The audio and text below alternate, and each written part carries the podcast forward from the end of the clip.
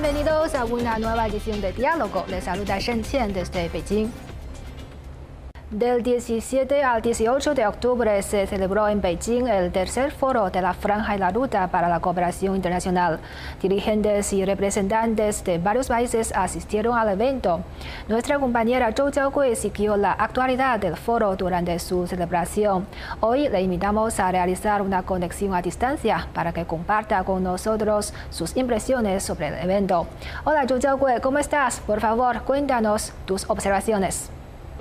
Hola Sánchez, es un gran honor saludar a todos los amigos de Diálogo y traerles informaciones de primera mano sobre el tercer foro de la Franja y la Ruta para la Cooperación Internacional, que ha tenido lugar del 17 al 18 de octubre en Beijing. En el foro se han dado cita jefes de Estado, responsables de organizaciones internacionales, altos funcionarios, líderes empresariales y académicos, hasta un total de 4.000 participantes procedentes de alrededor de 140 países.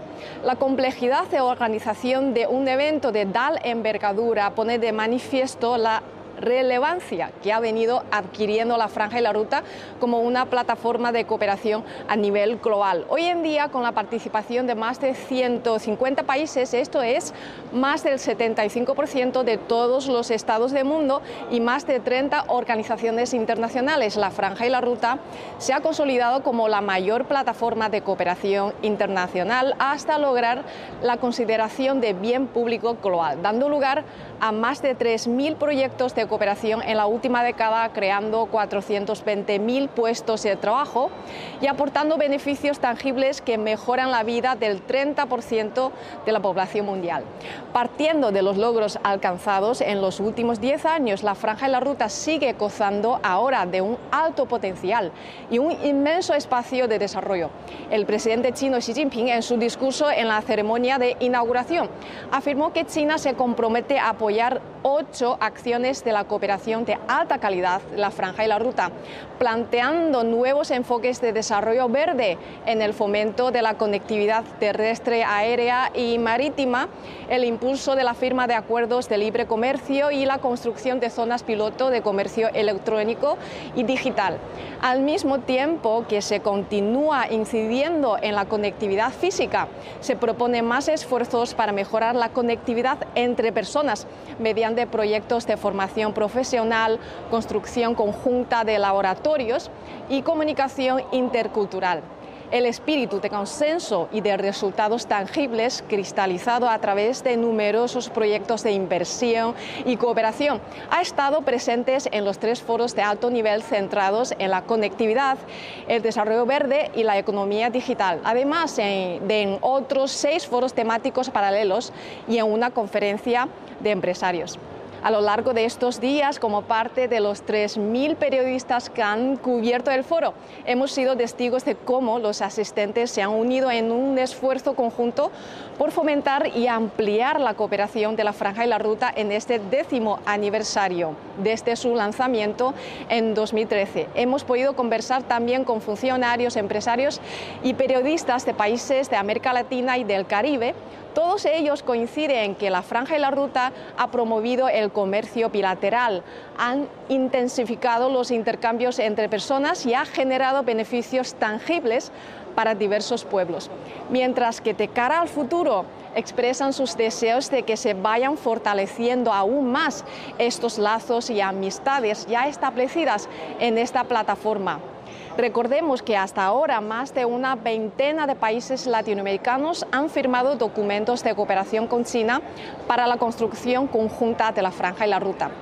Este foro ha contado con la presencia del presidente chileno Gabriel Boric y el presidente argentino Alberto Fernández, quienes han viajado a China con sus respectivas delegaciones, enfocándose en fomentar la cooperación de alta calidad con China.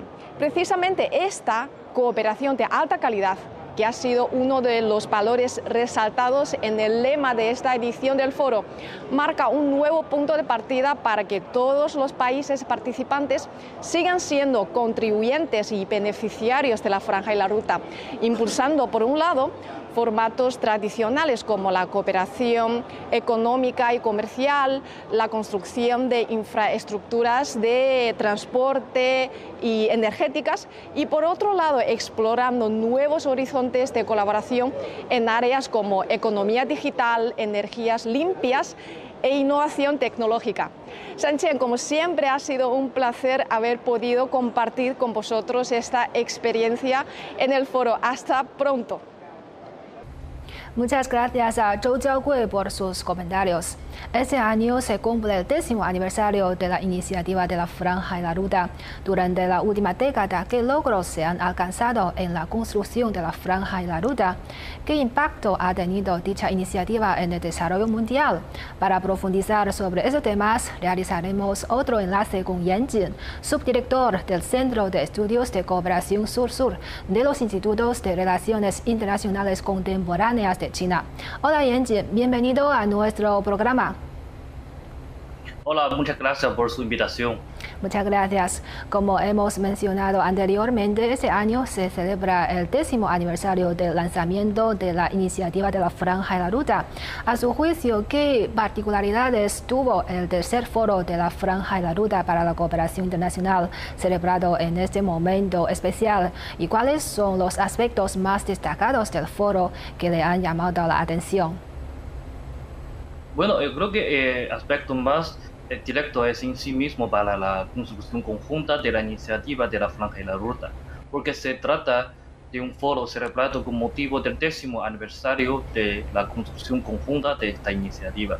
Sabemos que durante los últimos 10 años esta iniciativa ha logrado una serie de resultados muy fructíferos y se ha convertido en un producto público internacional popular y una plataforma de cooperación internacional.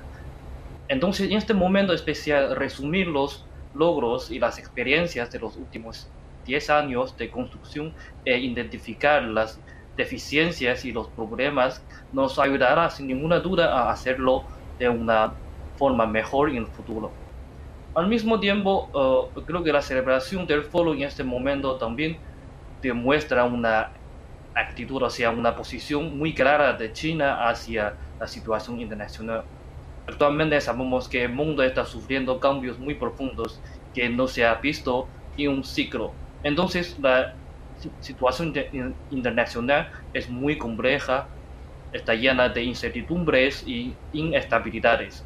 Y, estas incertidumbres y instabilidades aún están profundizándose. Por ello, a través de este foro, los países participantes eh, creo que pueden centrarse en cómo promover las debates y formar consensos sobre temas como la construcción de una comunidad de futuro compartida para toda la humanidad, la promoción de la paz, el desarrollo mundiales y la promoción del desarrollo común y la prosperidad. Al final, creo que convocar este eh, foro en este momento especial también muestra la confianza y la determinación que tiene China ante toda la, comunidad internacional. La celebración de este foro uh, muestra al mundo que la construcción conjunta de esta iniciativa no es una iniciativa de medio, o sea, de corto plazo, sino un proyecto mundial y un proyecto sistemático, transfronterizo a largo plazo, mostrando que el compromiso de China de promover esta, uh, esta construcción conjunta de la, esta iniciativa hasta que logre un éxito integral también muestra la confianza eh, y la determinación de China para construir una comunidad eh, de futuro compartido para toda la humanidad. Además, eh, en mi opinión, creo que hay por lo menos tres aspectos destacados que podemos observar en este foro. El primer aspecto a tener en cuenta es que esta cumbre es el evento más importante de China para este año. También es el evento más grandioso para el décimo eh, aniversario de la iniciativa de la Franja de Ruta. El segundo aspecto de interés es la organización especial, muy, muy, muy especial de las actividades de este foro. Además de la ceremonia de apertura, se llevará a cabo tres foros de alto nivel para realizar intercambios profundos en torno a los temas de interconectividad, desarrollo verde y economía digital, así como seis foros especiales aportando de forma paralela. Estos temas cubren todos los aspectos, desde una, digamos, una conectividad física hasta de infraestructura, la conectividad virtual de las reglas, los estándares, los esfuerzos conjuntos para construir una conectividad eh, interpersonales o digamos de corazón a corazón entre pueblos de diferentes países. El último punto destacado a mi juicio es el foro eh, que ha logrado resultados muy fructíferos y eh, pragmáticos, superando los de las dos cumbres, o sea, los dos polos anteriores, incluidos resultados en documentos de cooperación iniciativas de cooperación y mecanismos de, cooperación, así como uh, los resultados en proyectos de fondos de políticas concretas. Así es, y el presidente chino Xi Jinping asistió a la ceremonia de apertura de este foro y pronunció un discurso. ¿Qué mensajes importantes destaca el discurso del presidente Xi? Bueno, yo creo que el discurso del presidente Xi hizo un repaso, en primer lugar, de los grandes logros y las contribuciones de la iniciativa de la Franja de Luta en los últimos 10 últimos diez años, enfatizando que esta iniciativa ha inyectado un nuevo impulso en el crecimiento económico mundial, abierto nuevos espacios para el desarrollo global y también ha creado una nueva plataforma para la cooperación económica internacional. Al mismo tiempo, las palabras del presidente Xi también resumió las experiencias de los logros alcanzados, incluida la experiencia de que la humanidad eh, es una comunidad de destino compartido, eh, también la experiencia de que solo la cooperación beneficiosa para todos puede hacer bien las cosas, y también la experiencia de que el espíritu de la ruta de la Z de cooperación pacífica, apertura, eh, inclusión, aprendizaje mutuo y beneficio mutuo es la fuente de fuerza más importante para construir conjuntamente la iniciativa.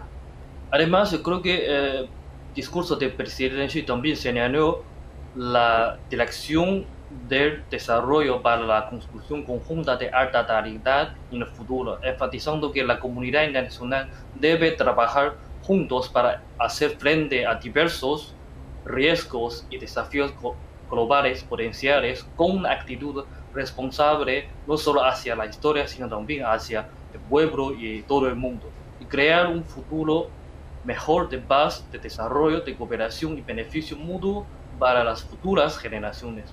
Y por supuesto creo que eh, esta también es la, eh, la intención, o sea, la aspiración original de China desde que China propuso esta iniciativa. Así es, y el tema del foro de este año era cómo fomentar la cooperación de alta calidad en la construcción conjunta de la franja y la ruta. ¿Y qué respuestas se han dado a este tema?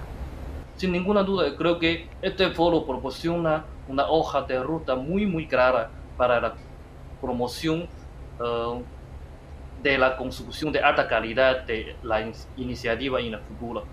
Creo que el discurso magistral del presidente Xi dio una respuesta integral y profunda desde una perspectiva eh, estratégica, especialmente proponiendo ocho acciones de China para apoyar la construcción conjunta de alta calidad de esta iniciativa, incluida la construcción de una red de interconectividad multidimensional, el apoyo a la construcción de una economía mundial abierta, la cooperación pragmática, la promoción del desarrollo verde, la promoción de la innovación científica y tecnológica, el apoyo a los intercambios interpersonales, el mejoramiento del mecanismo de cooperación internacional de la iniciativa, etc.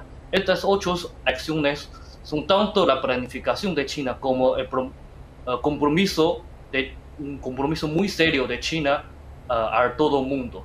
El discurso también eh, declaró al mundo que no importa cómo cambie, o sea, pese a los cambios dramáticos eh, de la situación internacional, China no solo tiene la confianza, sino también tiene la capacidad de profundizar la asociación con todos los países del mundo dentro del marco de la iniciativa de la Franja y la Luta y promover la construcción conjunta de esta iniciativa y una hacia, o sea, que entre en una nueva etapa de desarrollo de alta calidad.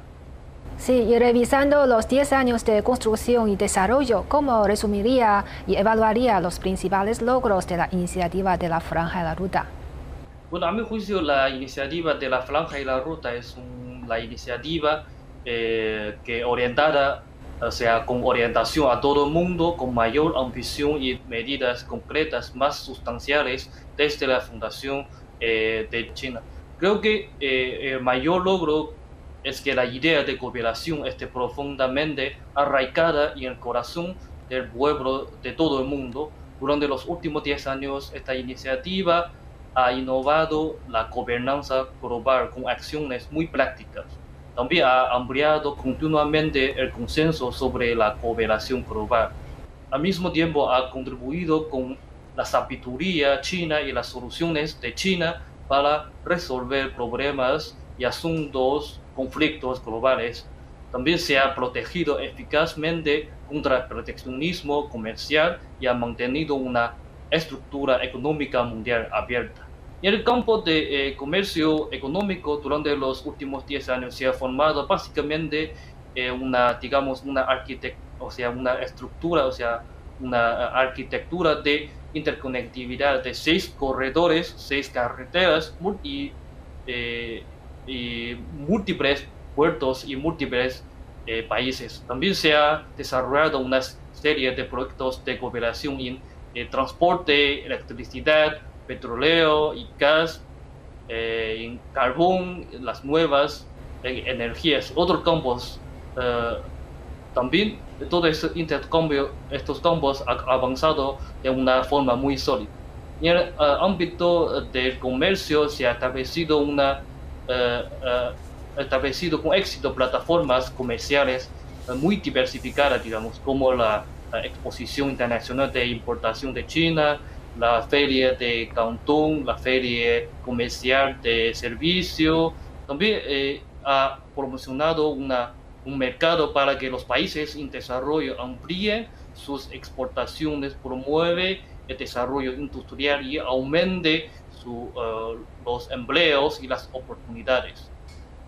En el campo de la eh, inversión durante la última década, las instituciones eh, y, eh, y los, o sea, las instituciones financieras dentro del marco de la franja de la ruta, por ejemplo, el Banco Asiático de Inversión en Infraestructura, el Banco de Desarrollo de BRICS, el Banco de Desarrollo de la Organización de Cooperación de Shanghai y el Fondo Uh, de la ruta de la seda a contribuir, a la cooperación económica y comercial uh, y las cooperaciones bilaterales entre China y los países relevantes. Yo creo que este tipo de conectividad multilateral proporciona muchos apoyos a la inversión y promueve eficazmente el desarrollo común y la prosperidad entre China y los países y regiones relevantes. Así es, y sabemos que los BRICS constituyen las mayores economías de los países en desarrollo y están a la vanguardia de la cooperación en el marco de la Franja de la Ruta. No hace mucho tiempo concluyó con éxito la decimoquinta cumbre del BRICS, en la que se expresó que la cooperación sur-sur ha entrado en una nueva etapa de desarrollo. En su opinión, ¿qué papel juega la Franja de la Ruta en la promoción del desarrollo de los países del sur global y de la cooperación sur-sur?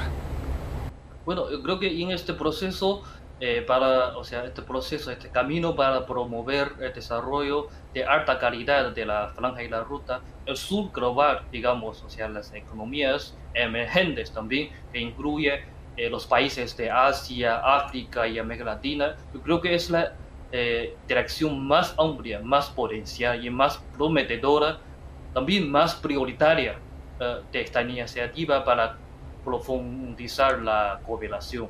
China uh, ha tomado la iniciativa de abrir eh, un nuevo uh, tipo, o sea, nuevo camino para los países del sur global. Elijan y cooperan de forma independiente a gran escala y logren los beneficios mutuos, constituyendo una importante fuente de poder para un nuevo tipo de globalización, especialmente en el sector de, eh, especialmente en el sector de la eh, interconectividad. Los eh, resultados muy fructíferos de la construcción de la franja de la ruta no solo ha ayudado a la propia transformación económica de China, sino también a la construcción de un nuevo patrón de apertura integral al mundo exterior. Eh, también ha contribuido, en, o sea, digamos, en gran medida al crecimiento, la prosperidad, la gobernanza globales, inyectando, inyectando un nuevo impulso a la cada vez más difícil, digamos, una globalización económica cada vez eh, es obviamente más difícil, abriendo un camino muy eh, fluido para que los países del sur global avance hacia una modernización común. Para concluir, creo que se puede considerar que la iniciativa de la Franja y la Ruta creo que abre una nueva página para la cooperación sur-sur y ha logrado los, eh, muchos éxitos sin precedentes en materia, eh, eh, o sea, en el campo de la interconectividad. Efectivamente, y como extensión natural de la ruta marítima de la seda del siglo XXI, América Latina es un participante importante e indispensable en la franja de la ruta. Hasta ahora, más de 20 países latinoamericanos han firmado memorandos de entendimiento con China sobre la construcción conjunta de la franja de la ruta. Según su observación, ¿por qué la franja de la ruta ha tenido tan buena acogida en Latinoamérica? Bueno, a mi juicio, lo más importante, o sea, la razón más importante es porque realmente ha beneficiado a los pueblos, tanto de China como de América Latina. Y eh, mira que el efecto más eh, directo de la construcción conjunta de la iniciativa de la Frankfurta por parte eh, de China y América Latina es aumentar el volumen comercial entre China y América Latina. También ha permitido a que América Latina comparte los eh, dividendos, eh, o sea, beneficios del crecimiento económico de China. En la realidad, eh, en la actualidad, China se ha mantenido como el segundo socio comercial de América Latina durante 10 años consecutivos. Además, dado que algunos de los proyectos de cooperación de la Franja Ruta está, digamos, parece que está ubicados en áreas muy remotas de los países latinoamericanos justamente son las zonas más pobres de estos países. Entonces su implementación ha promovido directamente el desarrollo local, el empleo y ha mejorado los niveles de vida del pueblo de estos, estas zonas. Más importante aún, la iniciativa eh, ha inyectado un nuevo impulso al desarrollo de los países eh, de América Latina, ha mejorado su capacidad de desarrollarse. Ahora, eh, la construcción de eh, la nueva infraestructura se está convirtiéndose en un nuevo punto de crecimiento para la cooperación entre China y América Latina. Eh, actualmente el mundo ha entrado en un periodo de turbulencia y transformación en el que el crecimiento económico se está, digamos, desacelerándose eh, significativamente, de una forma muy significativa. Y los países en desarrollo generalmente enfrentan muchos muchas dificultades. Si bien los países latinoamericanos continúan explorando sus propios caminos de desarrollo, se dan cuenta cada vez más que eh, trasplantar las experiencias occidentales no ha logrado buenos resultados. Entonces, esta iniciativa propuesta por eh, China aboga por la discusión, o sea, una negociación conjunta, una construcción conjunta y el eh, disfruta, el disfrute conjunto y promociona a los países latinoamericanos una eh, buena solución a los problemas de desarrollo. Sí, según su observación, ¿cuál es el estado actual de la construcción de proyectos de la franja y la ruta en Latinoamérica, además del campo tradicional, es decir, la infraestructura? ¿En qué otras áreas China y América Latina han innovado y desarrollado nuevos modelos de colaboración? Eh, todo el mundo sabe que la infraestructura es pilar una, o sea, una pilar eh, fundamental de la interconectividad y pues, también es el cuello de botella que enfrenta eh, eh, América Latina, muchos países de América Latina y el Caribe. Muchos de los proyectos de la franja y la ruta en América Latina son, o sea, está en el sector de infraestructura.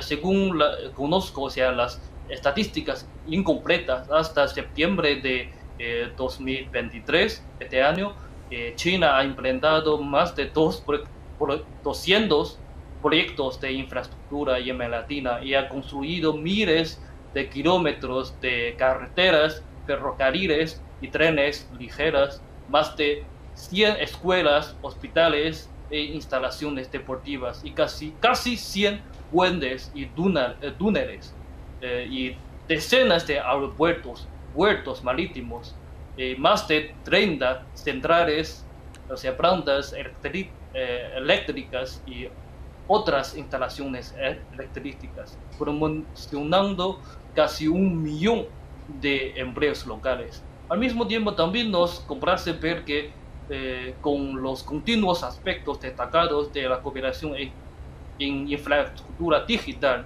infraestructura verde, y, digamos, nueva infraestructura. Los países latinoamericanos han mejorado sus, sus capacidades de desarrollar de una forma independiente y está integrándose a la cadena de suministro, uh, la industria, de cadena de suministro uh, de la industria y de valor global con mejores condiciones en infraestructura.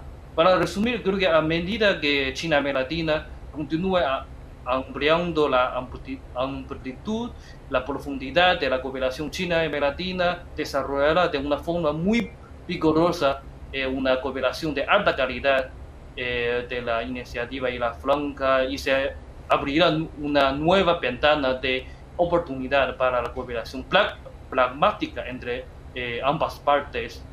En los siguientes aspectos. El, primer aspecto es la agricultura. China y América Latina son altamente complementarias en agricultura con una potencial de cooperación y amplias perspectivas. Ambas partes tienen sus propias ventajas en cuanto a la demanda eh, del mercado, los, los, factores de recursos, eh, la integración tecnológica, etc.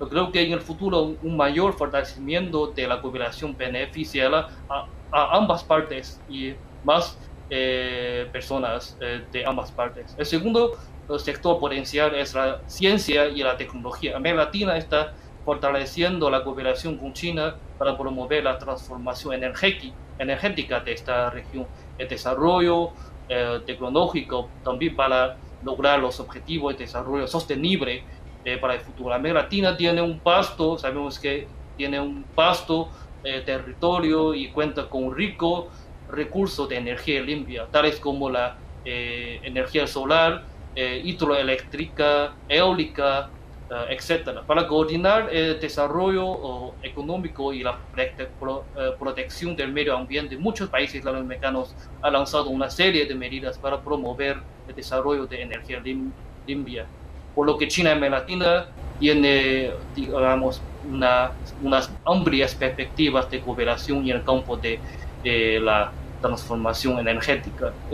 finalmente, yo creo que la cooperación digital también es un sector muy potencial, con el uso de, eh, generalizado de eh, comercio electrónico uh, transfronterizo, surgen ya eh, nuevos modelos de cooperación y nuevos formatos de desarrollo. Entonces, establecer esta relación mm, más estrecha con China en este sector facilitará que América Latina obtenga sin ninguna duda más eh, inversión y eh, tecnología, lo que sin ninguna duda desempeñará un papel muy positivo en el crecimiento económico de América Latina. Bueno, muchas gracias a nuestro invitado, el señor Yan Jin, por estar con nosotros. Ha sido un placer. También un placer para mí. Gracias. Y así concluimos esta edición de Diálogo. Gracias por sintonizarnos y hasta la próxima.